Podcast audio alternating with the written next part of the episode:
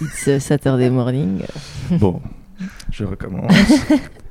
Bonjour à toutes et à tous et bienvenue dans un nouvel épisode du Wombat Café. Et pour cet épisode, nous allons recevoir Adaïd Charlier, euh, coordinatrice de Youth for Climate, entre autres ce mouvement-ci, mais aussi on l'a pu la voir sur Instagram et sur tous les réseaux sociaux.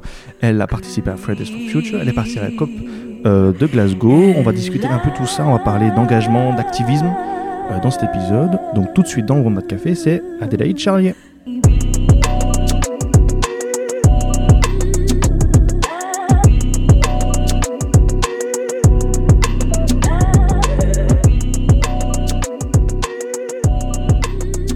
Bonjour Adélaïde, Bonjour. comment vas-tu? Écoute, euh, très bien là. Pas trop fatigué? Euh, un peu, mais ça dépend des périodes. Pour le moment, un peu fatigué. euh. On est mi-octobre, l'hiver ou en tout cas l'automne se fait un peu sentir. On est un samedi, il est tôt, c'est le matin. Et justement, je voulais discuter avec toi. Je pense que c'était hyper important parce que justement, je voulais parler d'engagement, d'activisme et c'était un point hyper important. Et je me suis dit, l'une des premières invitées que je voulais avoir, c'était Adélaïde Charlier. Tu représentes très bien ce nouvel engagement de euh, notre génération. Même si je suis un peu plus vieux, j'essaie de me considérer dans la même génération. Et euh, je voulais absolument qu'on puisse parler ensemble un peu de ton activisme, de ton engagement. Et justement, ton engagement, euh, parlons avant tout d'abord de tes études, de ton parcours. Comment es-tu arrivé jusqu'à cet engagement? Donc moi, de mon côté, je suis étudiante euh, aujourd'hui en sciences politiques et sciences sociales à la VUB à Jugend. Euh, du coup, ben, mon engagement, il a démarré il y a un peu plus de trois ans et demi, donc avant bien d'être étudiante à l'université en tout cas. Et il a démarré concrètement, je dirais, en réto, quand j'étais en sixième, ici encore à l'école.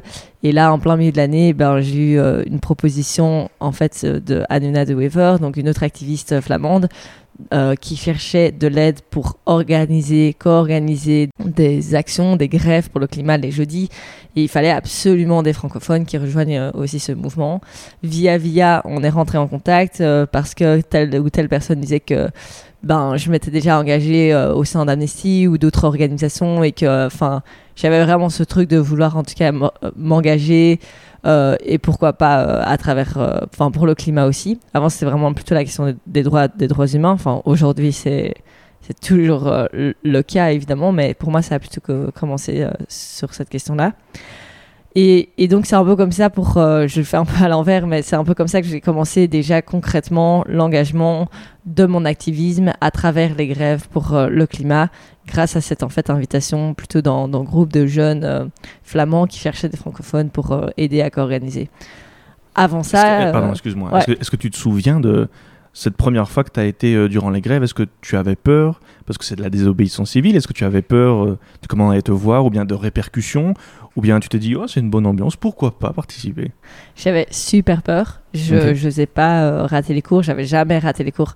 J'étais vraiment pas la- le genre de meuf à, à se dire oh, aujourd'hui je vais pas en cours, j'ai la flemme. Enfin, c'est vraiment pas un truc qui, qui est dans. Enfin, j'adore aller en cours, j'aime bien l'école et euh, ouais, paradoxalement, c'est un truc que je kiffe. Et donc, euh, je n'osais même pas dire à mes profs que si j'étais pas là jeudi, ben c'était pour la marche quoi. Je- je- en tout cas, la première, j'avais très très peur. Mais je prends quand même le train pour aller à cette fameuse marche. Heureusement, je suis pas la seule. J'ai motivé énormément d'autres jeunes, enfin pas seul, mais on, on s'est auto-motivé à aller à cette euh, grande manif. Et donc en fait, on est, euh, on est vraiment des dizaines et des dizaines dans le train juste de mon école. Et donc ça, ça, ça j'ai déjà l'impression de me dire, ok, je suis pas la seule. Euh, je suis trop contente d'être là. Et en vrai, ça va être trop trop cool. Et une fois qu'on est arrivé à la gare du- à la gare centrale, c'était rempli. Je me souviens que quand je suis arrivée, j'ai tout de suite perdu mes amis parce que je devais aller à gauche à droite, mais euh, je les avais plus retrouvés de, toute la journée parce qu'il y avait tellement de monde dans les rues. Et une fois que je suis arrivée à la gare centrale, je me suis dit, ok, ok, c'est ici que je dois être et c'est pas en cours. Et donc là, euh, tout de suite, toutes les peurs et les craintes qui avaient été créées euh, les jours d'avant et le matin même euh, à ne pas aller en cours, euh, c'était complètement effacé. Et on est d'accord pour dire qu'aujourd'hui, l'action, elle est nécessaire. Tu dis, toi, par exemple, que tu as été euh, jusqu'à cette grève la première fois. Il existe plein d'autres manières de, faire des actions, ou en tout cas, à, mon, sens, par exemple, juste en suivant un, hashtag euh, en mouvement, ou bien, oui, en faisant des sittings, en faisant des grèves, ou bien aller signer une pétition. Est-ce que tu considères ces actions exactement de manière égale? Est-ce que pour toi, il y a une sorte d'action minimum ou comment tu définis cette, cette action euh, activiste? C'est une question assez complexe. Pour moi, euh, déjà, il y a énormément de manières de faire euh, des actions. Euh, déjà, être activiste, pour moi, c'est juste être actif face à un changement nécessaire dans la société. Donc, on peut être activiste sous énormément de différentes formes. Quelqu'un qui va utiliser ses talents euh, dans la musique ou euh, dans, à travers l'art ou d'autres euh, ou d'autres secteurs. Donc dédicace à Colline et Toitoine. Exactement, Colt. Colt, aujourd'hui, vraiment, Colt qui a écrit une chanson qui s'appelle Anyways pour mettre en avant aussi cette urgence climatique. Pour moi, ça, c'est bon, peut-être qu'il l'appellerait pas un acte d'activisme, mais en tout cas, dans la- ma définition d'activisme, qui est juste être actif. Pour moi, oui, c'est ça. Ils ont utilisé leur talent, ils ont mis, euh, ils ont mis ça, ils l'ont mis en fait en enfin, ils ont mis leur talent en avant pour faire surtout passer un message important. Pour moi, ça, c'est déjà une action, c'est agir. Est-ce que c'est suffisant? Évidemment que euh, c'est pas euh, une chanson qui va faire changer le monde, mais c'est pas non plus seulement une seule marche qui va faire changer le monde. L'importance dans les actions euh, qu'on décide de prendre, c'est réellement la résistance. C'est-à-dire qu'on continue à le faire. Et c'est euh, se dire que si demain on nous dit que c'était pas le bon truc à faire, c'était que ben, on continue en tout cas à faire passer le message. On s'arrête pas. Et pour moi, ça c'est très très très très important. Alors il y a quand même des, des différences. Je pense que évidemment il faut euh, se mobiliser massivement dans les rues. Il faut passer par des marches pour le climat. Il faut aussi passer par la désobéissance civile. Je soutiens énormément toutes ces personnes qui ont, entre autres, euh, fait euh, les différentes ZAD ici en, Belgique ou ailleurs. Pour moi, c'est aussi une manière d'occuper le terrain afin de le protéger.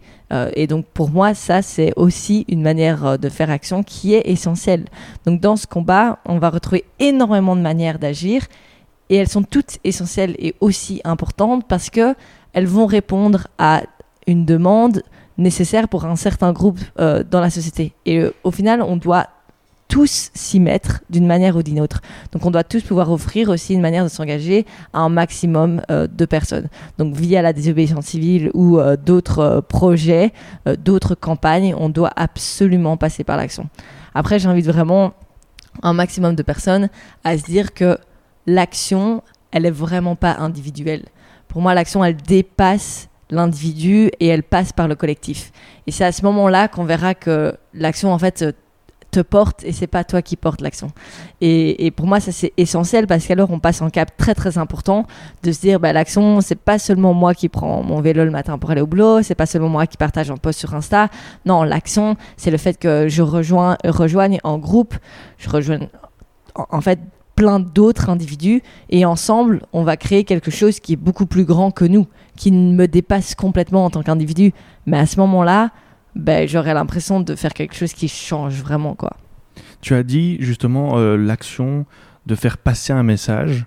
Et moi, j'avoue que ça fait maintenant quelques temps que je suis euh, écologiste et que j'essaie de faire du mieux que je peux, mais que je, aussi je suis des comptes euh, Instagram qui sont dans, dans ce sujet-là. Et donc pour moi, l'action de faire passer un message, elle est censée être finie, puisque pour moi, le message, il est déjà euh, assez distribué, surtout après Fridays for Future. On a eu ça pendant, je crois, un an quasi, ou plutôt six mois, je ne sais plus.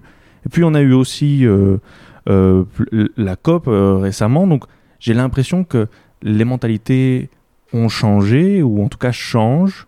Donc est-ce que selon toi, il est toujours nécessaire de faire passer cette action et faire passer le message, ou bien maintenant c'est même plus loin que ça, c'est autre chose? Ben, ça dépend, c'est quoi le message. Alors évidemment, le quoi message, ouais, message? le message euh, qui est peut-être euh, de plus en plus accepté, au tout début, c'est le réchauffement climatique existe. Ben, encore heureux, on doit plus trop faire passer ce message-là. Donc ça, c'est évident, on peut passer à l'étape supérieure. Euh, ce réchauffement climatique est causé par euh, l'activité humaine, donc ça veut dire que ça engendre euh, que pour euh, y faire face, il va falloir changer nos actes euh, en tant que, non seulement individu, mais en tant que société. Et donc ça amène à des messages en fait qui évoluent de plus en plus. Et aujourd'hui, le message important, qui est en fait différent de celui d'il y, a- même 4 ans, c'est que euh, l'urgence climatique, en fait, n'est que un des que un des différents problèmes auxquels on fait face aujourd'hui. Il y a énormément de différentes luttes qu'elles soient sociales, environnementales et autres. Et il faut absolument trouver un lien entre ces différentes luttes. Et donc créer le lien aujourd'hui, c'est le message qu'on essaye de faire passer. Et ça, c'est probablement un message qui n'est pas encore accepté par euh, la majorité de la population. Et pourtant, c'est un message qui doit absolument passer. Ne plus opposer les gilets jaunes, les gilets verts. Il faut absolument qu'on se retrouve ensemble dans la rue. Et donc, c'est pour ça qu'on essaye de faire des actions en maximum ensemble, qu'on déjà, nous, en tant que mouvement, on essaye de se retrouver, euh, d'avoir des demandes communes pour qu'on puisse euh, réaliser qu'au final, le message est beaucoup plus profond de dire il y a trop de CO2 dans l'atmosphère, il faut absolument qu'on le diminue. Non, en fait, ce qui a créé le surplus de, CO2, ce qui a créé aujourd'hui euh, bah, une oppression envers une certaine tranche de la population pour différentes raisons, que ce soit la question raciale, la question sexiste euh, ou la question des classes sociales, eh ben, au final, on retrouve au centre de l'attention la même chose, c'est-à-dire une domination d'un groupe envers un autre. Euh, ceux qui se battent pour le climat, c'est une domination des humains envers la Terre. Et donc, au final, on peut se retrouver sur ces différents sujets. Et pour moi, c'est ce message-là aujourd'hui qu'on doit absolument partager un maximum, qu'on doit raconter en fait. Et, euh, et ça, il n'est pas encore accepté. Donc, il faut y travailler en maximum. Et puis, il y a plein d'autres petits messages qu'on doit, auxquels on doit partager pour que les gens se disent, OK, il y a un problème climatique, mais au final, ça veut dire quoi? Genre, qu'est-ce qui le cause? Et du coup, qu'est-ce qu'on fait? Quels sont les projets? Qu'on peut développer avec nos potes, avec euh, d'autres groupes pour que ça ait un réel impact Et là, ben, c'est continuellement encore un message à, faire passer. Justement, on parlait de, enfin, je parlais de Fridays for Future. Je voulais savoir quel était un peu ton retour. On est plusieurs années après maintenant. Comment, quelles leçons tu as pu en tirer? Euh, Est-ce que tu, tu, as aimé cette expérience entre, entre, guillemets? Je ne sais pas si on peut parler vraiment d'expérience, mais est-ce que tu as aimé cette période-là? Est-ce que tu tu t'es retrouvé dans ce mouvement? Comment toi tu as ressenti euh, cette période-là? Je pense que c'est vraiment important de préciser que Fridays for Future, Youth for Climate et tous ces mouvements des jeunes pour le climat, ils existent encore et ils sont vraiment encore présents, ils s'organisent encore et donc, et donc aujourd'hui c'est encore possible de les rejoindre et de s'organiser avec eux. Euh, c'est toujours eux qui font des grèves ou qui organisent d'autres campagnes qu'on peut retrouver au niveau international. La force de ce mouvement qui, est donc, qui a vraiment démarré genre fin 2018, 2019, dans, dans, ces, dans ces alentours-là, ben, c'est que euh, on a utilisé la même action pour la plupart, le même jour, la même heure, le même message à travers le monde entier. Et ça, c'est un truc qui est extrêmement fort de se dire que Là, on est à Bruxelles, on fait passer ce message avec 10 000 personnes dans les rues, en vendredi, ces jeunes qui ont raté les cours, mais en fait, tu retrouves ça dans genre 50 autres villes européennes, mais tu retrouves euh, la, en tout cas le même message, peut-être sous une différente forme. Euh, tu le retrouves en Afrique du Sud, tu le retrouves au Ouganda, tu le retrouves en Tanzanie, tu peux le retrouver au Ghana, tu peux le retrouver par contre aussi au Chili, tu peux le retrouver en Argentine, aux États-Unis évidemment, euh, tu l'as retrouvé en Australie. Donc en fait, à travers le monde entier, à ce moment même, il y avait des jeunes qui étaient sortis dans les rues, qui s'étaient jamais rencontrés, qui se sont probablement jamais rencontrés, et pourtant qui ont porté le même message. Et ça, c'est vraiment la force de ce mouvement. Et c'est ce qu'ils essaient de, garder, évidemment, à travers les grèves euh, scolaires qu'on continue à faire, mais juste moins fréquemment, mais à travers le monde entier constamment. Et donc, pour moi, ça a été une. Enfin, c'est pas. Non... Ouais, c'est bizarre. Je sais pas si c'est une expérience, mais en tout cas, ça a été un moment très, très important de cette idée qu'il n'y a pas de frontières pour l'urgence climatique, il n'y a pas de frontières pour les luttes sociales, et donc il va falloir qu'on se coordonne, en fait, qu'on s'organise ensemble. Euh, et puis parfois, en fait, le plus important, et c'est ce que le Fridays for Future réalise depuis plusieurs mois, et heureusement, c'est que probablement que les messages les plus importants à faire passer, ce sont même pas les messages des jeunes européens, mais plutôt des jeunes qui justement étaient sortis dans les rues, comme je le disais, au Ouganda, au Ghana, en Afrique du Sud ou en, Amérique latine, etc. Et que c'est ces jeunes-là qu'on doit absolument écouter aujourd'hui parce qu'ils font face à ces conséquences climatiques euh, d'une manière disproportionnée comparée à nous. Euh, et donc, il faut absolument mettre leur message en avant. Et donc, Fridays for Future, c'est aussi un outil aujourd'hui pour qu'un maximum de mouvements climatiques mettent en avant des messages, enfin des mouvements climatiques au niveau euh, dans le monde occidental, mettent en avant des messages beaucoup trop oubliés dans des pays ou dans des régions déjà touchées par les conséquences climatiques. Eh ben, voilà, je, trouve ce message euh, vraiment important de pouvoir entendre les personnes qui sont les moins entendues dans les pays où on décide. On a eu euh, la COP à Glasgow, tu y as été, tu as été en train, si je me souviens bien, avec d'autres euh, jeunes, mhm. et j'avais entendu que c'était l'ambiance euh, dans ce train. Ouais. Est-ce que tu avais, tu avais l'impression que, justement, les personnes dans des pays euh, où on est moins entendu étaient à ce moment-là entendues devant les décideurs politiques? Bah, Honnêtement, non, la COP 26 euh, a été la COP la plus blanche qui n'a jamais, qui n'a jamais existé dans les COP. Donc mhm. ça veut dire une COP très privilégiée. Euh, pour avoir accès en fait à cette conférence internationale sur le climat, il faut énormément de démarches. En plus, euh, elle s'est passée à Glasgow. Aujourd'hui, avec enfin énormément pour énormément de raisons c'était très très compliqué juste de se rendre dans le pays entre autres avec euh, la crise du Covid. Et, euh, et, pour beaucoup en fait leur vaccin n'était pas accepté parce que c'était pas un vaccin euh, reconnu parce qu'il n'était pas occidental ou il venait enfin peu importe il n'était pas accepté.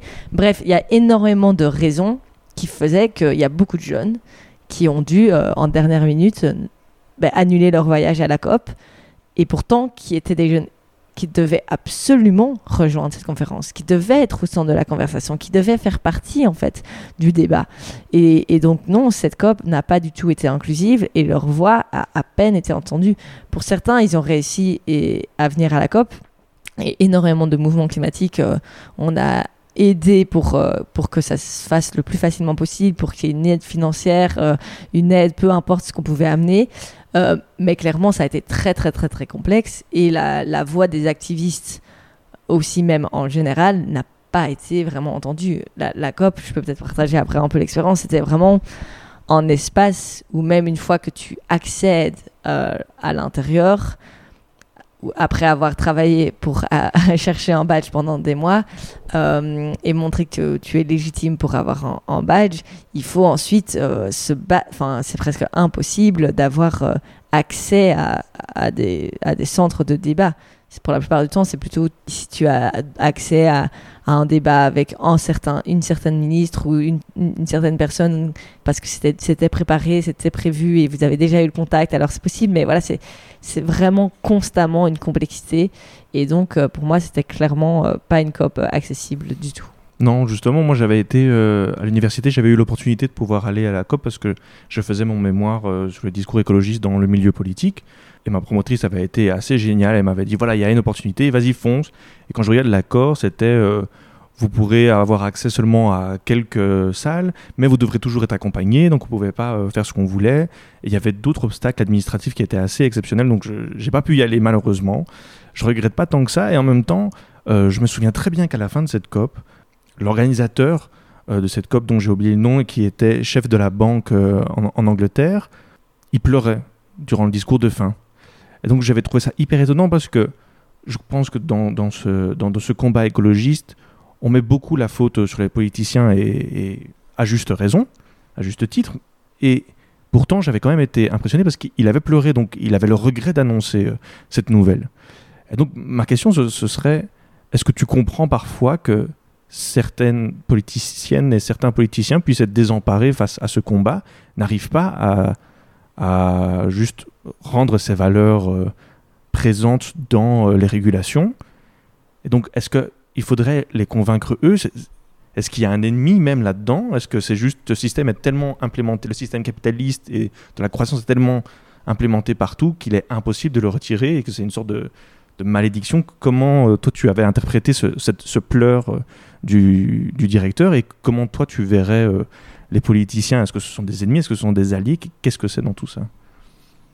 Moi, je me, souviens quand j'avais vu qu'il avait pleuré, c'était quand même assez important, je pense, pour beaucoup d'activistes ou, peu importe, de réaliser qu'ils réalisaient que c'était pas du tout à la hauteur et que il avait travaillé pendant deux semaines, enfin pas lui seul, probablement lui avait versé quelques larmes pour aussi ses efforts euh, constants, mais que il y avait eu cette conférence qui avait été organisée avec le but et vraiment peut-être l'envie pour certains de, de, vraiment faire un changement euh, historique, euh, de, de marquer l'histoire avec un changement profond, comme ils, ont, comme ils l'ont fait peut-être probablement à la COP 21 à Paris, euh, avec vraiment cette histoire que cette COP-là, elle, elle ait un impact. Et puis en dernière minute, il y a eu des négociations qui ont fait que je sais pas, tout ce qui avait été négocié autour de, des énergies fossiles, en fait, a été en fait, vraiment en 10 minutes de temps euh, enlevé du texte et puis il restait euh, plus qu'une heure avant la, vraiment la dernière heure de cette COP et donc euh, ça a été voté sans. Bref, il y a eu énormément de choses comme ça qui, qui sont fatigantes et qui, et qui font que, ben merde, on n'y est pas arrivé quoi. On n'a pas réussi à, à interdire, euh, enfin interdire ou, imposer un changement euh, vis-à-vis de toutes les énergies fossiles, vis-à-vis d'énormément d'autres causes climatiques. On n'a pas réussi à se mettre d'accord sur euh, le budget pour les, les pertes et les dommages. Ça, ça va être le, enfin ça c'est le challenge de, la COP 27. Et donc, pour moi, ce qui est important à voir, enfin, il y a énormément de questions dans ce que tu disais, mais déjà, c'est difficile de mettre tous les politiciens dans, dans, le même paquet. Il y en a qui, qui, rentrent euh, dans le monde politique en se disant Moi, je vais vraiment faire changer des choses. Oui, je pense que la plupart des politiciens sont plutôt idéalistes euh, au début, ou en tout cas ont des valeurs de vouloir changer euh, les choses. Ben, je l'espère. J'imagine qu'ils rentrent, enfin, pour certains, là, pour changer quelque chose ou pour défendre une idée, défendre quelque chose. Mais, mais après, oui, c'est la on, pourrait dire c'est le jeu de la démocratie, ce serait très facile de se dire ça. Sauf que pour moi, c'est pas du tout le jeu de la démocratie qui s'est passé à la COP26. Pour moi, c'est euh, le jeu du lobby. Et euh, c'est clairement ce qui s'est passé. C'est-à-dire que si on analyse le nombre de badges qui ont été distribués, euh, la plus grande délégation, si on peut le mettre comme ça, c'était la délégation des énergies fossiles. Donc ça veut dire qu'il y a eu 506 badges qui ont été donnés à des personnes qui représentent euh, une compagnie liée aux, énergies fossiles. Et donc, en fait, 506 badges qui ont été donnés à des personnes qui défendent des intérêts privés. Mmh. C'était très compliqué de donner des badges à des jeunes ou moins jeunes qui défendaient des, des intérêts communs. Et donc c'est là qu'on voit la différence et probablement pourquoi euh, la, la, COP ne fonctionne pas. Le, le fait, c'est que majoritairement, qui a eu accès à ces, euh, à ces tables de discussion, de débat, où littéralement on écrivait euh, les, les, lois qui allaient, ou enfin les différents accords qui allaient être votés ensuite plus tard à la fin de la COP, c'était autour de la table des lobbies des énergies fossiles. Quand on regarde le sponsor de la COP26, c'est un sponsor de gaz. Donc il ne faut pas s'étonner ensuite qu'on ne va pas sortir de cette COP26 avec euh, le, plus grand des, des accords qui nous permettra de faire face à l'urgence climatique. Non, évidemment que non. Et j'ai très peu d'espoir pour les prochaines COP aussi, quand on continue à voir que continuellement, on ne comprend pas que l'erreur, c'est qu'autour de la table, on ne met pas les bonnes personnes. Ou en tout cas, on n'inclut pas aussi d'autres bonnes personnes. Et donc, euh, si, si, on garde autour de la table que les lobbies des énergies fossiles, ben, on n'y arrivera jamais. Oui, c'est sûr. Est-ce que alors tu as l'impression que tu, euh, te, tu te bats donc contre les lobbies euh, des, énergies, des énergies fossiles, par exemple? Est-ce que vous battez, mais là tu, l'as dit, vous vous battez pas à, à force égale, entre guillemets, en tout cas à oreille égale est-ce que, euh, selon toi, il faudrait euh, qu'il y ait justement cette part égale avec euh, les partis, ou en tout cas ceux qui défendent un changement clair, et puis les lobbies de énergie fossile, par exemple? Mais en minimum, ce serait le minimum en fait aujourd'hui. Que ce soit les mouvements climatiques, les mouvements sociaux, les ONG, etc., notre accès à même une discussion politique est très limitée, elle est exceptionnelle et ça fait vraiment l'événement de l'année, euh, l'événement même peut-être du mouvement en lui-même. Tandis que pour énormément de lobbyistes, c'est en fait une norme. C'est le lundi matin, 9h, c'est notre mhm. rendez-vous à la Commission européenne. Euh, lundi euh, après-midi, ce sera euh, au, Parlement fédéral belge. Enfin, toi. Et il y a constamment ce contact avec, mhm. avec les politiciens.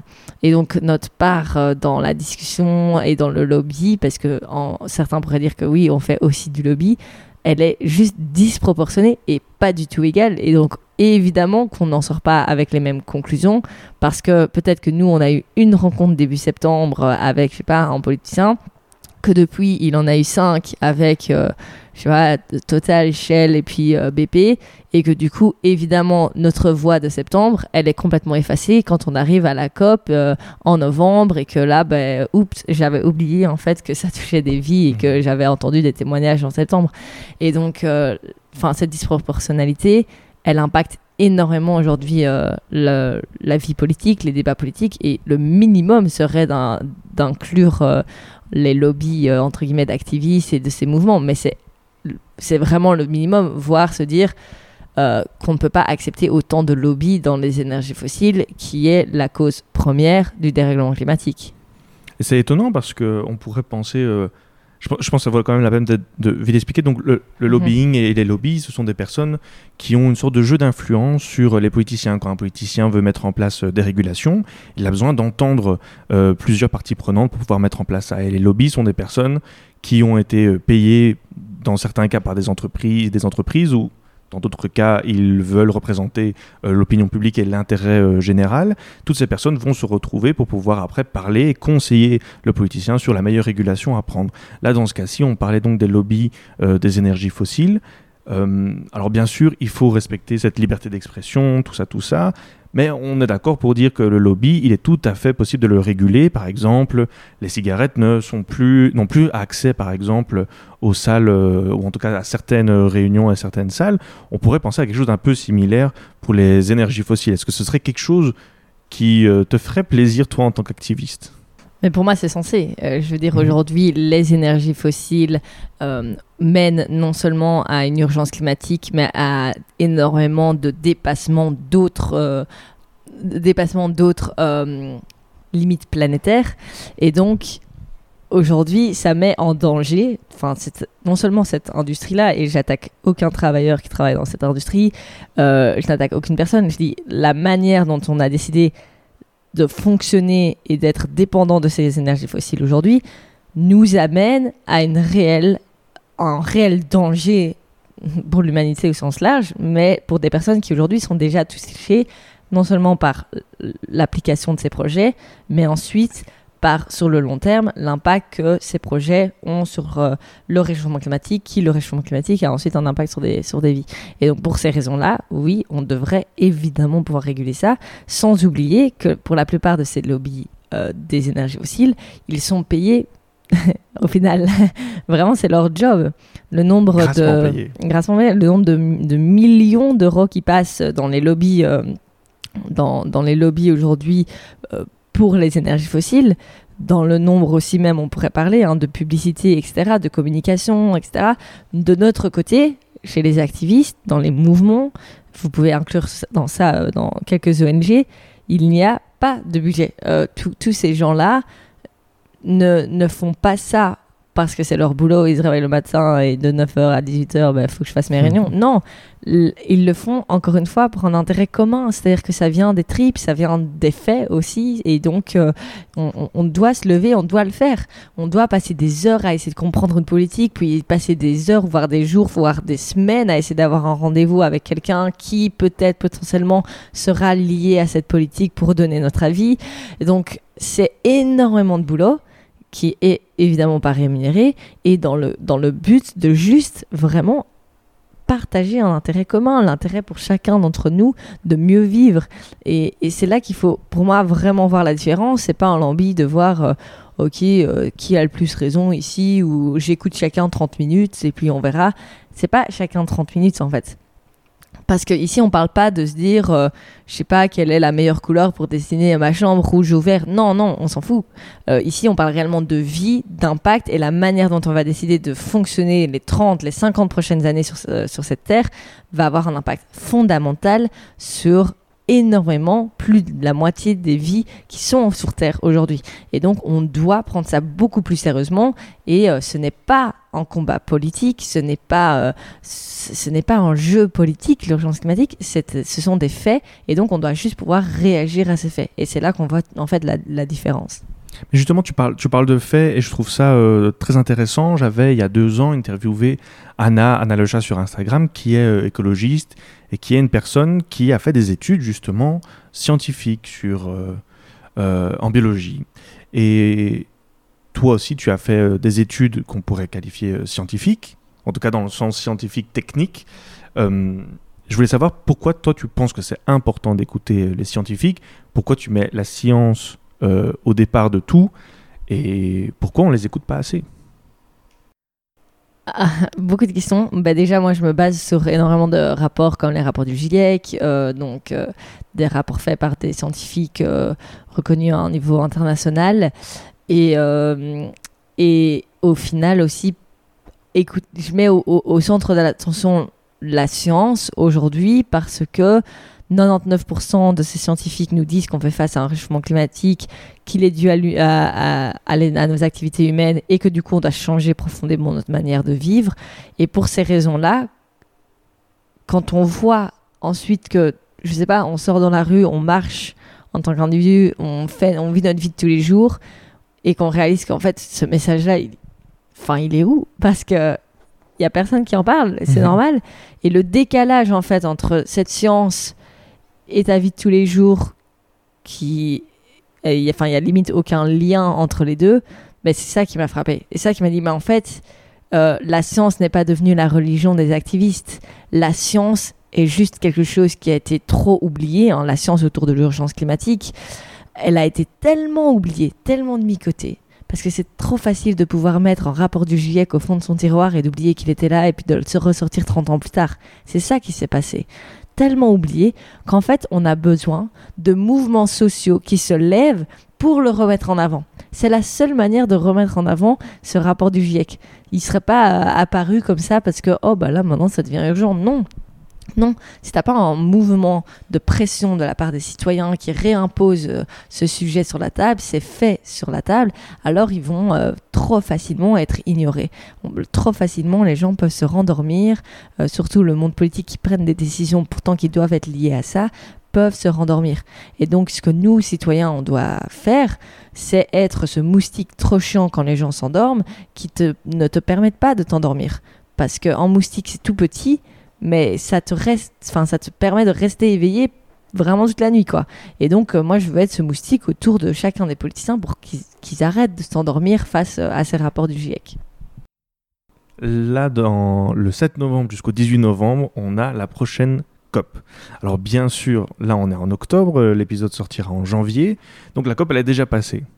Au lieu de demander tes prédictions, est-ce que tu as des envies particulières pour cette COP? On en a un peu parlé avant euh, tu as été un petit peu déçu, ou non, tu as été déçu des dernières euh, COP qui ont été faites, peut-être jusqu'à COP 21, où celle-ci a quand même été assez euh, intéressante. Qu'est-ce que tu attends de cette COP 27 et les auditrices auditeurs pourront faire cette comparaison vu qu'ils seront en janvier, ils pourront être déçus ou très fiers de cette COP?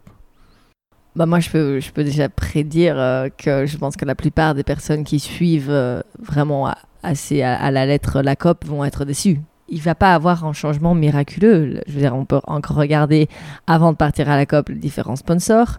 On peut regarder avant de partir à la COP les badges qui sont distribués à quelle compagnie, à quelle multinationale, qui vont avoir accès à quelle, euh, à quelle salle de négociation.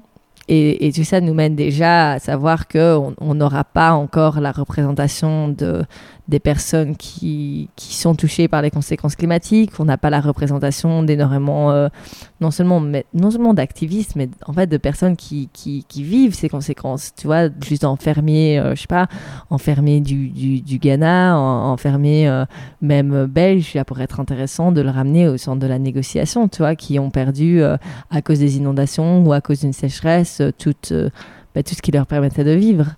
Et c'est ça qui serait intéressant aussi de rajouter dans les négociations de la COP. C'est pas du tout le cas pour cette COP-ci. Et donc, euh, il faut pas s'attendre à se dire, oh, la COP 27, ça va tout changer. Non, moi, je suis persuadée que la COP 27 va pas, ça va pas être un changement dans l'histoire. Mais j'espère vraiment, et là, ce sont les auditeurs qui vont me dire si, ou les auditrices qui vont me dire si ça s'est passé ou pas.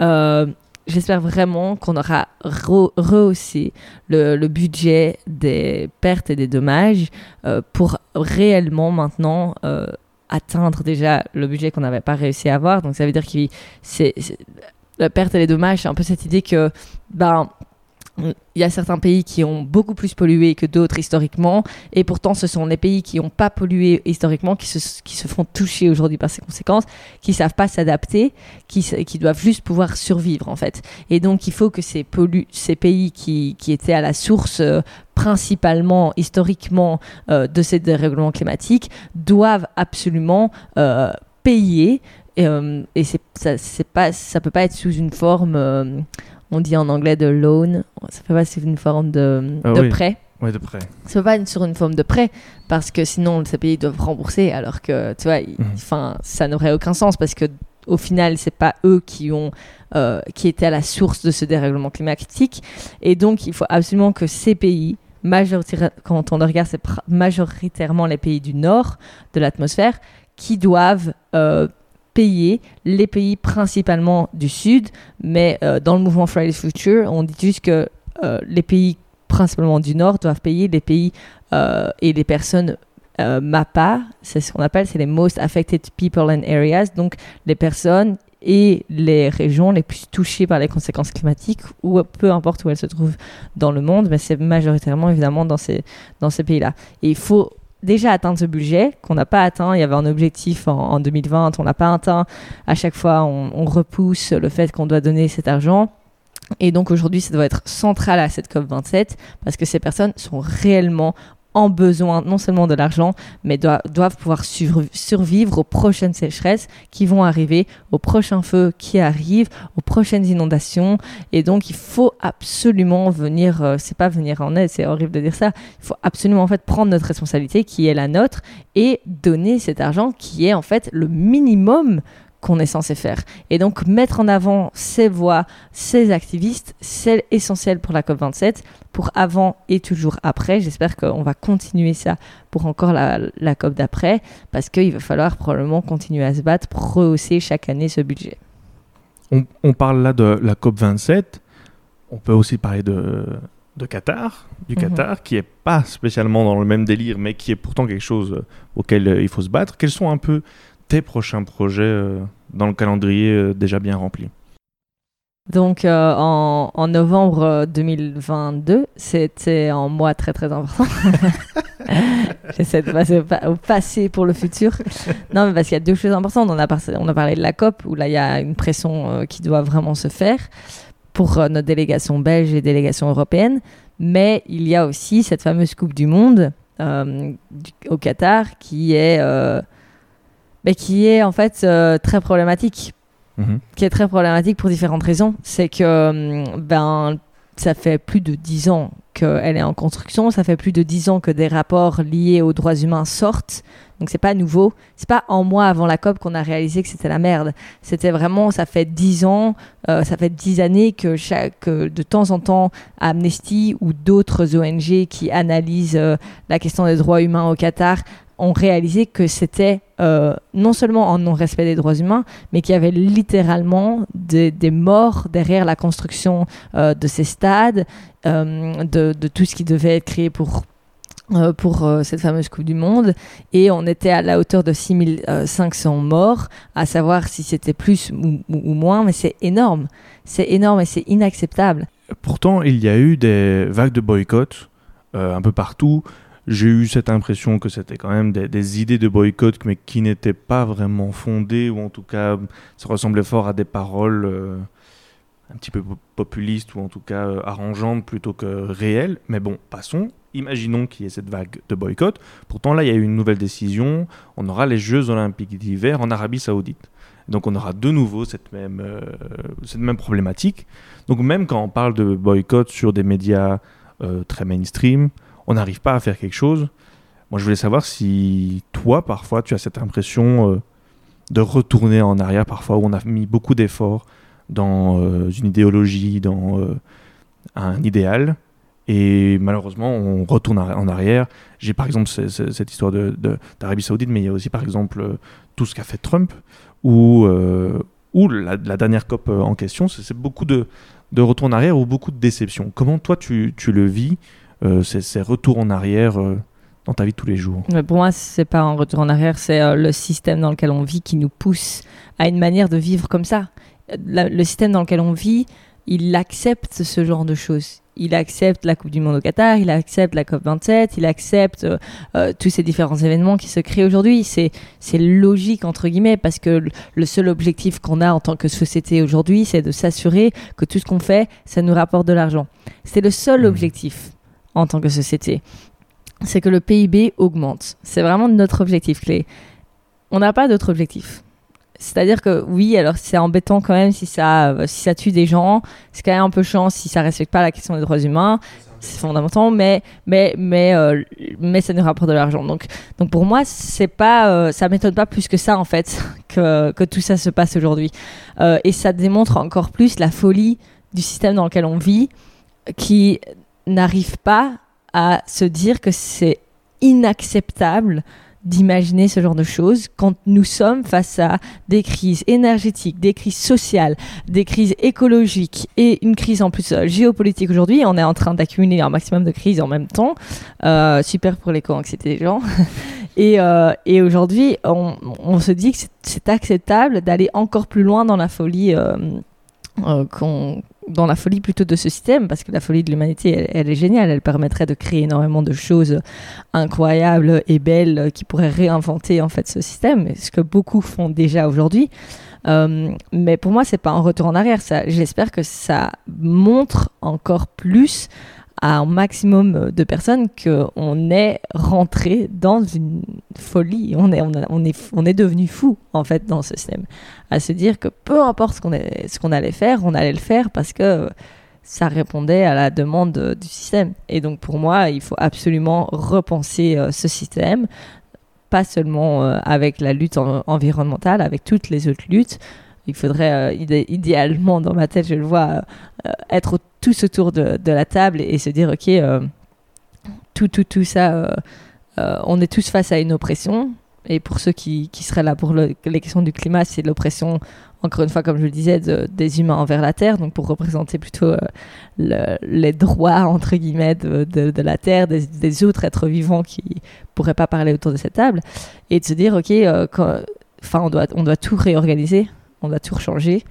Et je dis ça, mais il y a énormément d'autres, enfin, il y a énormément de citoyens qui l'ont déjà fait, qui le font déjà aujourd'hui, qui réinventent euh, des manières de vivre, euh, des, nouvelles relations avec euh, tous les êtres vivants. Et, pour moi, c'est ça qu'il faut faire absolument. Et ça passe aussi par une réorganisation de notre système économique qui est central aujourd'hui. Et, il faut absolument faire une transition dans le système économique dans lequel on est aujourd'hui, qui pour certains l'appelle le capitalisme. Il faut passer par un autre système économique. Et il y en a beaucoup d'autres. Donc, euh, c'est pas idéaliste de changer de système économique. Et euh, ce n'est pas quelque chose qui mettrait en péril la vie des gens. Non, il y a vraiment des systèmes économiques qui sont mis sur la table et qui nous permettraient de vivre euh, de manière heureuse, tout en respectant les limites planétaires, tout en respectant les limites sociales. Et donc, il faut absolument mettre ces systèmes économiques au centre de l'attention aujourd'hui et les prendre sérieusement. Parce qu'on est plus prêt à accepter aujourd'hui toutes les différentes crises auxquelles on fait face euh, que la fin dans le système économique. Et ça, pour moi, c'est très très triste à, voir. Justement, tu parles d'éco d'anxiété et là-dessus, j'avais deux questions qui sont en rapport avec les réseaux sociaux. Euh, je pense que tout le monde maintenant est familier parce que je pose à chaque fois la question à tous euh, les personnes engagées que je reçois dans ce podcast, la, notion de, bulle de filtre euh, et de chambre d'écho. Je voulais savoir déjà si toi, tu as parfois ressenti euh, un effet de chambre d'écho euh, où tu, tu- tu passes devant plein d'articles qui sont, en tout cas, qui décrivent une certaine ap- apocalypse. Euh, Est-ce que parfois, toi, tu t'es ressenti euh, à une montée d'écho d'anxiété, par exemple, où tu te dis, OK, là, euh, c'est beaucoup trop, je vais devoir faire une pause, euh, un break, euh, je sais pas comment on peut dire ça, euh, social euh, pause, ou je sais pas comment on peut dire, euh, dé- désintoxication euh, Ouais. sociale, un truc comme ça. Est-ce que tu as, déjà dû faire ça? Est-ce que tu as déjà ressenti ça? Ou ça veut Bah, dire tous les jours? Ouais, non. Clairement, euh, juste le truc, c'est qu'il faut constamment être au courant de- des dernières nouvelles euh, de tout. Je veux dire, euh, si le, le dernier rapport du GIEC demain sort, il va falloir le lire. Et c'est pas quelque chose de. Enfin, c'est pas le dernier Pas très fun, livre ouais. agréable à voir. Enfin, C'est pas Harry pas- Potter, ouais. Voilà, c'est pas, pas le dernier Harry Potter qui sort. Donc, tu sors de là, et évidemment, c'est déprimant. enfin, c'est difficile à, à, à acquiescer, à accepter. Et donc, il faut ce moment de se dire, OK, ben là, je le prends, je ressens ce que je ressens, peu importe donc, les différentes informations qu'on a. Il faut, je pense que ce qui est important, c'est de ressentir. Euh, pour la plupart, euh, je pense qu'on on, devient complètement. Euh, enfin, on a l'impression de, de n'avoir aucun pouvoir, on se sent seul. c'est ce moment-là où tu es, vraiment un peu dans un gros down. Et, et ça, c'est normal de l'avoir. Ce qu'il faut absolument, c'est qu'ils ne prennent pas la domination de notre, de notre action, de notre corps, entre guillemets. Quoi. Euh, je suis pas experte, mais pour moi, il faut en tout cas ressentir pour, pour pas nier, mais trouver une balance pour pas non plus que ce ressenti devienne dominant et qu'on n'arrive plus à se relever euh, le lendemain matin. Quoi. Ça, ce serait, ce serait vraiment euh, euh, une grosse. c'est pas une erreur parce que la personne ne peut pas contrôler, mais ce serait vraiment là la plus grande, la plus grande tristesse. Et donc, accepter ce, ce, ce, ressenti, c'est ce que j'essaie de faire quand je tombe sur les réseaux sociaux avec une vidéo qui nous dit voilà, encore le, un, projet là qui va détruire ça, un autre projet là qui va détruire ça, et un autre projet là qui va détruire euh, une autre forêt ou un autre espace, ben c'est super déprimant, honnêtement. Euh, parfois, je m'endors le soir avec, en regardant ces vidéos, je me dis putain, c'est horrible. Je dors, je ressens ce que je ressens pour euh, aussi créer ce moment de frustration profond qui va me permettre de, de, de comprendre pourquoi je fais ce que je fais. Donc le lendemain, je me réveille, je me dis ok, en fait ça m'énerve. Et je vais pas laisser je vais pas laisser ça passer quoi. Il va falloir en faire quelque chose il va falloir euh, se lever il va falloir je sais pas mais en tout cas je m'en fous je vais m'organiser avec d'autres pour en faire quelque chose. Et donc euh, c'est à ce moment là que tu transformes euh, ce moment très difficile la veille à quelque chose du lendemain je sais pas tu contactes telle ou telle personne tu dis ok il va falloir absolument qu'on s'appelle aujourd'hui on fait ça. Ou alors tu as vu qu'en fait il y avait déjà un groupe qui avait créer telle ou telle chose, tu les suis, tu rentres dedans. Et le fait de te rajouter dans une communauté qui est déjà active ou créer une communauté qui va s'activer face à ces différents projets que tu as vus euh, ou, différentes choses que tu ne veux pas accepter, ça va vraiment te permettre de faire face à cette éco-anxiété, de faire face à ce, petit moment de down que tu as eu. Et ce moment de down, tu vas vraiment le transformer fondamentalement en une action profonde. Et parce que tu l'as ressenti, ça viendra de tes tripes et tu vas pas arrêter même quand tu es fatigué. Quand tu es fatigué, tu iras dormir et le lendemain, tu vas continuer. Et donc, pour moi, c'est vraiment important. Euh, j'insiste vraiment sur ce moment parce que, parce que tu l'as ressenti, tu vas pas lâcher. Et alors, c'est à ce moment-là que les gens vont me dire, mais comment tu fais euh, Tu dois être fatigué, comment tu fais pour jamais arrêter? Mais en fait, c'est parce que c'est pas possible d'arrêter une fois que, une fois que tu as été conscientisé jusqu'au cœur et pas seulement euh, dans la tête. Et justement, tu parles de, de, communauté, je pense que c'est hyper important de pouvoir s'entourer de personnes qui vont pouvoir euh, te soutenir là-dedans. Et je me demande si parfois tu te rends compte, enfin tu rencontres des personnes qui ne pensent pas du tout comme toi, parfois tu as un choc en te disant Ah, tiens, il y a des gens encore qui ne pensent pas euh, comme moi. Parce que je suppose que parfois on, se, on est un peu dans un biais de confirmation avec des gens qui pensent euh, comme soi. Est-ce que parfois tu es confronté? Et comment tu, comment tu ressens alors cette confrontation? Je pense que déjà je suis vraiment dans une bulle. Je ne sais pas si ces trois dernières années, le monde a changé ou si c'est moi qui me suis rapproché en fait de plus en plus de personnes qui étaient conscientisées, qui étaient déjà dans l'action ou qui étaient prêts à se mettre en action. Euh, je pense que je préfère me dire qu'il y a des deux. C'est sûr que je me suis rapproché de tous ces mouvements-là, que je me suis rapproché de cette bulle-là et qu'aujourd'hui je suis vraiment dans cette bulle. Mais j'espère que cette bulle s'est agrandie euh, ces dernières années. Euh, mais quand tu sors de la bulle, ça fait ouais, tu peux te taper quelques claques, quoi. Mais en même temps, c'est essentiel. Je veux rester les, pieds sur terre et me dire que, ben non, le monde est pas rose et que si, euh, si tout le monde était conscient et tout le monde était activiste, ben le, monde serait différent à l'extérieur. Donc il y a énormément de choses encore à faire et, et je sais que je suis dans une bulle. Donc moi, je veux essayer de sortir un maximum quand même de cette bulle pour me dire, ok, c'est quoi les arguments qui sont mis, c'est quoi les réflexions, c'est quand même important de les écouter. J'écoute pas les réflexions climato-sceptiques, mais j'écoute toutes les, toutes les réflexions entre, parce qu'elles ont du sens, sûrement. Si les gens pensent ça, c'est que c'est qu'il y a qu'il y a un ressenti personnel, un vécu qui est derrière. Donc il faut pas le nier non plus et l'imposer comme ça. Il faut absolument euh, être à l'écoute aussi de, de ces personnes-là. Et c'est aussi pour que eux puissent être à l'écoute de ton message. Exactement. Je pense que c'est vraiment essentiel d'avoir en tout cas une conversation. Pour certains, après une conversation, on réalise que c'est peine perdue, donc ça sert à rien de continuer. Mais pour d'autres, c'est génial et ça nous mène à des, à des moments euh, très très importants. Et, euh, et puis parfois euh, des re-questionnements sur la manière dont nous on fonctionne en tant que mouvement. Peut-être qu'on ne communique pas de la même manière, peut-être qu'en fait on, oublie un aspect super important euh, qui on peut pas faire un changement de société si on n'inclut pas telle ou telle chose. Et puis c'est pour ça qu'on a rejeté toute une partie de la population. Donc c'est ça qui est vraiment vraiment essentiel, c'est quand même aller à l'écoute parce que ça tombe, on est en train de faire une demande qui manque et, il manque une, autre demande essentielle dans, dans ces changements-là. Mais quand je fais face à, à des climato pour, peut-être qu'il y en a qui se demandent, mais ça existe encore aujourd'hui. Euh, j'ai eu malheureusement la preuve récemment dans, dans, un, dans un événement. Et, euh, et là, c'est complexe parce que ça te remet vraiment les, pieds sur terre en mode euh, merde, je sais pas quoi faire quoi. Quelqu'un qui nous dit mais que ça a toujours été comme ça et qu'il faut surtout rien faire parce que le réchauffement climatique va, va se fixer lui-même et tout.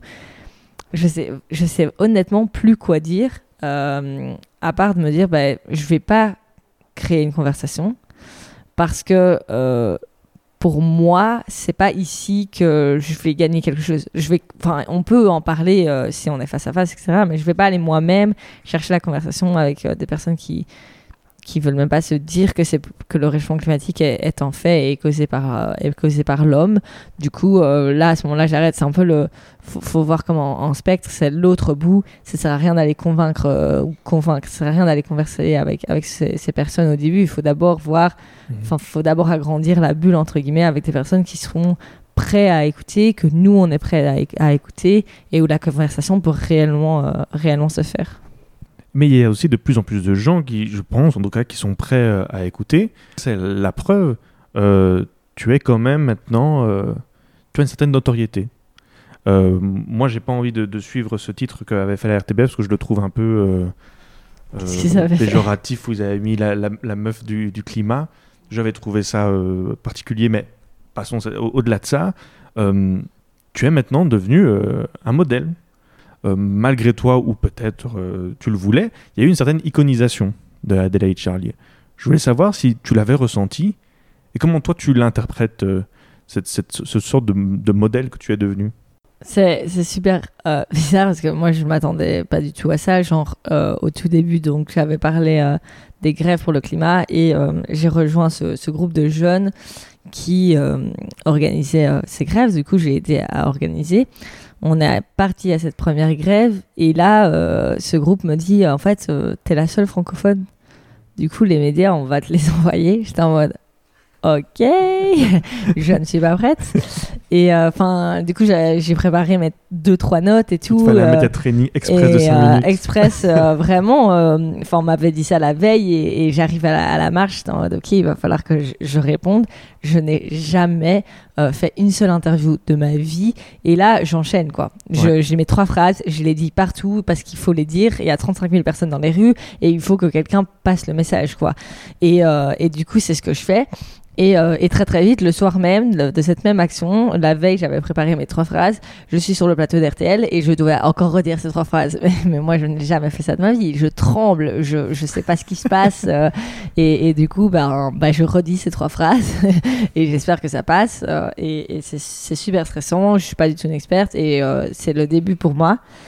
bref, je, je me souviens avoir dit à mes potes le lendemain, ben, c'était incroyable comme expérience et tout. Euh, et voilà, enfin, d'office dans trois semaines, c'est genre fini et tout, mais, mais c'était vraiment cool d'avoir vécu ça.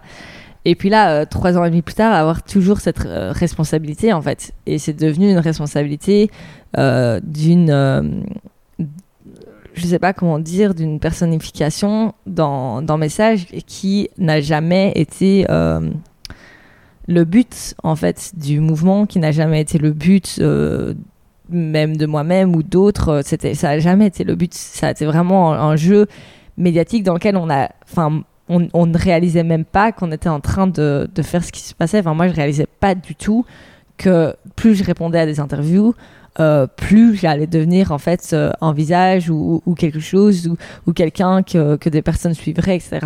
Et donc cette réalisation, elle est venue bien plus tard, je pense un an et demi plus tard. J'étais en mode ah ok what? Ça arrivé il y a eu un événement particulier pour que tu, tu non je ça sais pas juste que je réalisais que même un an et demi après euh, bah, je sais pas peut-être que les médias m'appelaient pour savoir bah écoute du coup il y aura bientôt une marche ah ouais, okay, et donc ouais. euh, en fait il faut que on... enfin quoi? Je dois moi répondre à ça. Et donc c'est devenu à ce moment-là c'est pas devenu euh, juste le fait qu'il fallait absolument partager le message constamment. C'est devenu une responsabilité.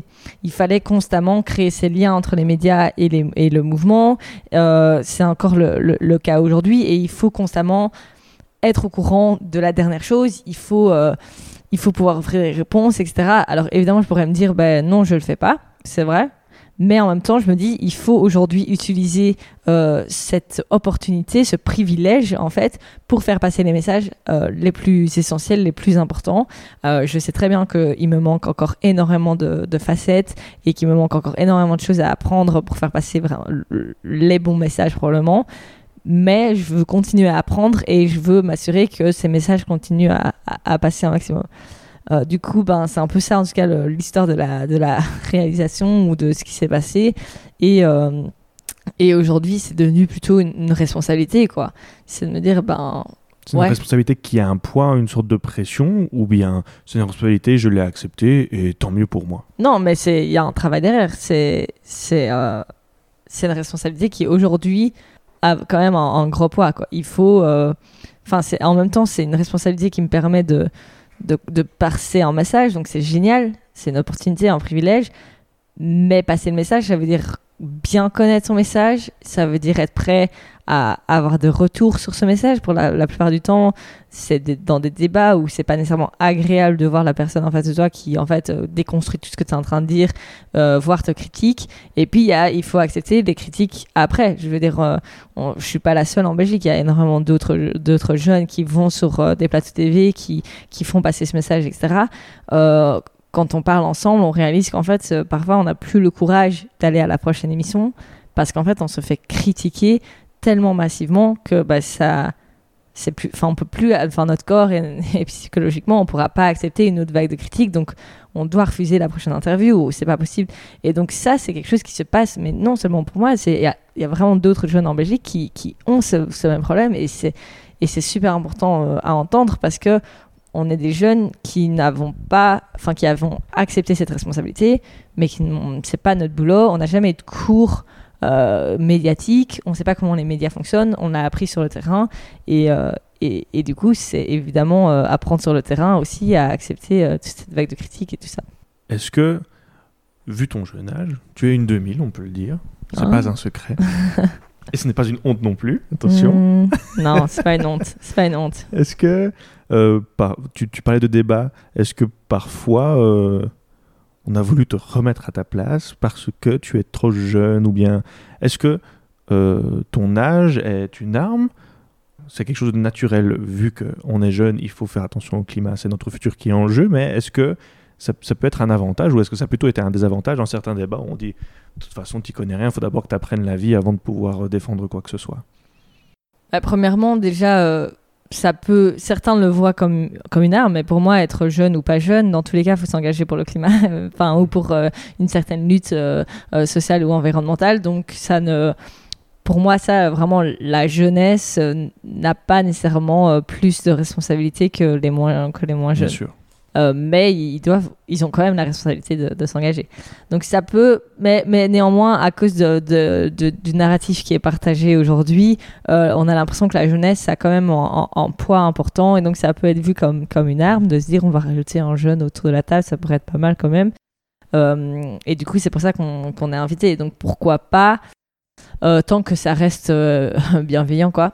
Et, et, et, puis, oui, évidemment, dans, dans, dans les débats, ben, j'ai constamment cette idée avant de monter, euh, je sais pas, avant de faire un, un débat ou, ou avant de, de venir euh, rejoindre une conversation sur, dans une conférence ou quoi, de me dire, mais en fait, euh, je suis pas du tout légitime. Genre, qu'est-ce Ah que ouais? je vais aller dire? Et, et, et je sais pas, genre, pourquoi je suis là? Et, donc j'ai quand même ce, j'ai mon cerveau qui me dit euh, c'était pas légitime, c'est pas légitime, t'as rien à dire, tu sais pas quoi dire, c'est des ah, experts. J'avais pensé à la question du syndrome de l'imposteur, mais je m'étais dit Adelaide, non, elle l'a pas.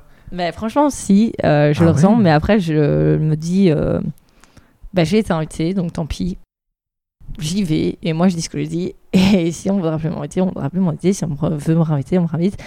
Et, euh, et, du coup, c'est ce qui se passe. Mais il y, y, a constamment, par... ça dépend évidemment du public et qui est autour de la table. Tu vois, si je suis avec euh, cinq autres jeunes, je me sens trop bien et c'est trop chouette parce qu'on est, on va passer le même message et, et, c'est vraiment cool parce que j'ai pas l'impression de devoir faire une fight de, légitimité. Mais si tu me, me mets avec quatre, euh, je sais pas, personnes qui, enfin, quand on les introduit, ils ont un CV de de, 5, euh, de 50 ans et, que moi, c'est salut, je suis étudiante, ben, ben oui, à, ce moment-là, j'ai l'impression que je dois un peu me, battre pour ma légitimité sans nécessairement le faire, mais de dire, ben ouais, je, connais mes dossiers, attendez, genre, euh, je, je, connais ces chiffres et, et je viens pas juste vous dire que c'est la merde, je viens vous dire que je connais le dossier et que vraiment, tel ou tel endroit, on, on, doit faire ça, ou enfin, et donc il faut, j'ai l'impression que je dois vraiment prouver, entre guillemets, que je connais, je connais mon truc, tu vois. Aux autres et à toi-même alors Aux autres et, à moi-même, ouais. Ah, c'est intéressant ça, ok. Et, et donc, c'est à travers ce, travail alors que tu arrives à légitimer, légitimer je crois légitimiser. Légitimiser, moi j'ai envie de dire légitimer. On va dire, euh, c'est à travers ton travail que tu rends une légitimité euh, euh, à, à, ta présence sur une émission ou n'importe sur une mhm. présence médiatique, n'importe laquelle. pour moi, enfin, je pourrais pas aller enfin, faire une, rencontre, une interview ou quoi, sans préparer un minimum ou, savoir euh, concrètement quel message j'ai envie de passer, et surtout pas en débat sans avoir, euh, sans avoir euh, entre guillemets mes chiffres devant moi. Mais, mais c'est, important de noter que c'est très occidental de faire ça, de, de devoir constamment convaincre des gens avec des chiffres il faut des chiffres, il faut des chiffres. Est-ce que les, les citoyens belges euh, euh, sont convaincus euh, le climat? 80% des Belges disent que c'est une urgence, mais 80% des Belges disent qu'on fait pas assez d'actions. Et puis après, il y a une autre étude qui a prouvé qu'une autre étude. Et donc, il faut. ça, c'est un débat très, très occidental. On verrait jamais ça je sais pas, dans. Bah, Même aux États-Unis, où c'est très théâtral et il y a pas tellement de chiffres que ça. Après, ça reste important, évidemment, hein, de, soutenir par, euh, par quelque chose pour pas que ça soit juste un débat d'opinion et puis qu'au final, euh, bah, c'est juste celui qui crie le plus fort qui gagne. Euh, mais, mais par exemple, j'ai l'impression que ça, ça, a beaucoup moins de poids si on vient juste dire, ben en fait, je sais pas, on, on, dit par exemple pour le Qatar qui a eu 6500 morts c'est devenu un chiffre euh, comme ça, ouais, 6500, 6500. mais, euh, mais en fait, euh, imaginez 6500 personnes. Enfin, d'abord, imaginez une personne. Une personne. L'histoire de la famille derrière, qui, qui entend ça, qui n'a jamais eu de nouvelles, qui. Enfin, bref, quand on personnalise le truc, ça devient beaucoup plus choquant. Et donc, c'est cette histoire aussi de dire, ben, les chiffres, ils sont super importants, les faits sont importants, les rapports sont super importants mais si on veut toucher les gens, il va falloir aussi raconter des histoires parce que sinon, on va pas les toucher, quoi. Ça fait 50 ans que le rapport du GIEC, est sur la table. 50 ans qu'on dit que c'est la merde. Et pourtant, on n'a pas vu une action euh, fondamentale. On n'a pas vu euh, tout le monde devenir euh, en mode, enfin, se dire, OK, il va falloir qu'on change les trucs. Et pourtant, les chiffres sont là. Et pourtant, il y a certaines personnes qui sont déjà touchées. Et donc, il faut plutôt utiliser, enfin, utiliser, c'est horrible à dire. Il faut partager, en fait, une histoire, quoi. Parce que là, ça a été quand même très, euh, catastrophiste comme, comme discours, en tout cas très alarmiste et très urgent. Mais je voulais, je voulais amener un peu de positivité et savoir si tu avais. C'était quoi la plus grande fierté depuis que tu t'es lancé dans le climat? Est-ce que tu avais euh, une fierté par-dessus tout et que tu voulais partager? Très bonne question. Euh... J'ai pas C'est très difficile de, pointer du doigt une seule fierté. Euh, c'est surtout pas une fierté individuelle. Moi, je suis vraiment super fière du mouvement des jeunes pour le climat, de Fridays for Future au niveau international, de Youth for Climate, mais surtout du fait qu'on on est prêt à apprendre et qu'on doit continuer à apprendre. C'est-à-dire que je suis vraiment. Euh, je suis fière, mais notre travail est encore long à faire, qu'on on commence à faire des liens et qu'on fait vraiment des liens entre toutes différentes crises, euh, et, toutes différentes luttes dans la société. Et, ça, je suis vraiment contente que le mouvement puisse euh, accepter ça, accepter du coup des critiques qui sont constructives et puis ensuite de les, de les transformer euh, dans. tr- Tu veux les- boire un peu de café? Non, ça, de les transformer euh, de manière euh, dans, dans nos actions, dans notre message, etc. Euh, mais sinon, juste, je suis super fière de tout jeune ou non jeune qui est un jour sorti dans les rues, qui a un jour participé à un projet, euh, a un jour participé à une campagne et qui s'est dit que ben ouais, je vais donner mon énergie dans ça parce que je sais que ça vaut la peine et je sais que on a besoin de, de plus de mains donc je vais je vais m'y mettre quoi. Et j'espère qu'un maximum de personnes vont, vont continuer à le faire. Moi, je suis, je suis trop fière en fait de tous les activistes qui m'entourent et, et c'est grâce à eux que moi j'arrive à continuer. Et je sais que je pense qu'on s'auto-envoie de l'énergie comme ça et, et c'est fondamental. Et je suis tellement, tellement fière d'eux. Je leur dis probablement jamais, mais, euh, mais vraiment fière de, tout ce qu'on arrive à réaliser et euh, fière de réaliser que ça a commencé par un groupe, euh, en tout cas en Belgique, ça a commencé par un groupe de jeunes euh, anversois qui se sont dit on, va faire un truc et qu'aujourd'hui ils ont levé des foules qui étaient probablement déjà conscients, mais qui aujourd'hui se disent en fait, j'ai le pouvoir d'agir. J'ai le pouvoir, j'ai un pouvoir en tant que citoyen. Et ça, c'est vraiment, je pense, une, fierté de tous les citoyens qui se lèvent, c'est de se dire, mais oui, si on se lève, c'est parce qu'on a réalisé qu'on a un pouvoir et qu'on a décidé de le prendre. Et, tout, tout citoyen qui se lève et, qui, qui prend ce pouvoir en main, bah, je suis trop fière d'eux. Et alors, qu'est-ce que cet engagement t'a amené, euh, toi, dans ta vie? Euh, tout a changé. Il y a clairement eu une avant euh, Adélaïde, une après euh, Adélaïde. Là, C'est pas ton vrai nom, Adélaïde, c'est ça Non, c'est ça. tu Je, l'as mis en- et je l'ai mis vraiment en recette derrière. je suis une autre personne. non, mais vraiment, il y a eu un avant, un après. L'Adélaïde d'avant, elle, elle était ben, clairement pro-capitaliste. Elle avait trop envie de, je sais pas, travailler dans une grosse multinationale, euh, de manger de la viande, des burgers. Et euh, il y a eu un déclic énorme. Euh, Aujourd'hui, je déteste l'Adélaïde d'avant. quoi. C'est pas que je la déteste, mais a- j'ai plus du tout les mêmes rêves. Tout a changé. donc, c'est-à-dire que mon objectif de vie a changé parce que ma demande d'objectif de société a, changé. Mon, du coup, la manière dont je vis a complètement changé parce que c'est pas seulement qu'on porte un message et qu'on et fait pression et qu'il faut organiser une manif à gauche à droite, c'est qu'il faut. Enfin, c'est pas qu'il faut, c'est que du coup, on, se change nous-mêmes. On n'a plus les mêmes envies. On a, enfin, mon meilleur kiff, euh, c'est pas de, en été, prendre l'avion pour aller euh, à l'autre bout du monde sur une belle plage. J'ai passé une semaine là avec euh, ma famille. C'est plus du tout un rêve. C'est plus du tout une envie qui me, qui me passe par là. Ça, ça me donne pas du tout envie. Aujourd'hui, ça a complètement changé. Genre, mon, plus gros kiff, c'est ce serait de, de réaliser euh, avec euh, ma sœur en, en long voyage en train où on essaie de, de traverser la moitié du monde, quoi. Et donc, euh, genre, je sais pas, ça a complètement changé. L'Adélaïde, elle, a- elle a tout changé, mais il faut aussi inclure que là, du coup, l'Adélaïde, elle arrive plus du tout à se projeter dans le futur. J'arrive plus à me dire euh, qu'est-ce que je vais faire euh, dans un ou deux ans? Qu'est-ce que je vais faire dans cinq ans? C'est impossible de répondre à cette question-là parce que j'arrive même pas à imaginer euh, à quoi euh, va ressembler euh, les débats de nos sociétés dans, dans, dans six mois. Et, donc, juste l'essentiel, c'est de me dire je dois, je, dois, juste être là, prête à donner mon énergie là où il sera nécessaire, au moment nécessaire et à la manière qui sera nécessaire à ce moment-là.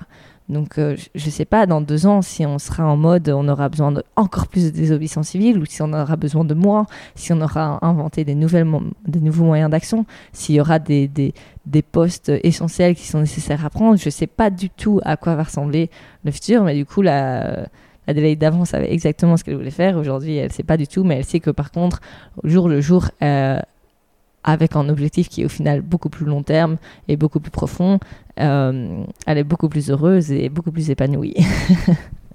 Adélaïde, merci beaucoup euh, d'avoir pour ta bienveillance, de m'avoir euh, accueilli pour ton hospitalité, euh, pour m'avoir fait découvrir Jambes. J'ai découvert Jambes. Bienvenue à Jambes. Mais aussi euh, ta résilience, je la trouve très inspirante. Je trouve euh, que tu as réussi euh, à démontrer que la jeunesse veut quelque chose et en même temps euh, montrer qu'on a, on a un mot à dire et qu'il est important de l'écouter. Euh, c'est un combat phénoménal avec euh, des envies et une finalité qui est phénoménale, mais je pense qu'elle vaut la peine. Elle est importante, elle est nécessaire et tu la portes très très bien. Merci Donc beaucoup. félicitations pour tout ça. Merci. On finit toujours l'émission avec une recommandation. Ouh là là. Donc, euh, j'ai comme d'habitude oublié de prévenir euh, l'invité qu'il y avait une recommandation euh, à proposer. mais je te laisse le mot de la fin. Alors, une recommandation, c'est pas une recommandation culturelle, mais tu peux recommander ce que tu veux. Si tu as envie de parler de Bicop, par exemple, parce qu'on a, pour finir, on en a Ah pas oui, parlé. Euh, Fais-en ce que tu veux, le micro est à toi. Et je te laisse le mot de la fin. Ouah. Ok, en, très rapide, il y a énormément de, campagnes qui sont lancées par énormément de, jeunes belges et français. Donc, si vous écoutez ce, podcast, je vous propose vraiment de, nous suivre. C'est pas seulement sur les réseaux, c'est vraiment rejoignez-nous dans les groupes. euh, on crée énormément de groupes Telegram, euh, Signal, etc. Venez nous rejoindre. Vous pouvez les trouver tout ça dans nos liens sur nos réseaux sociaux.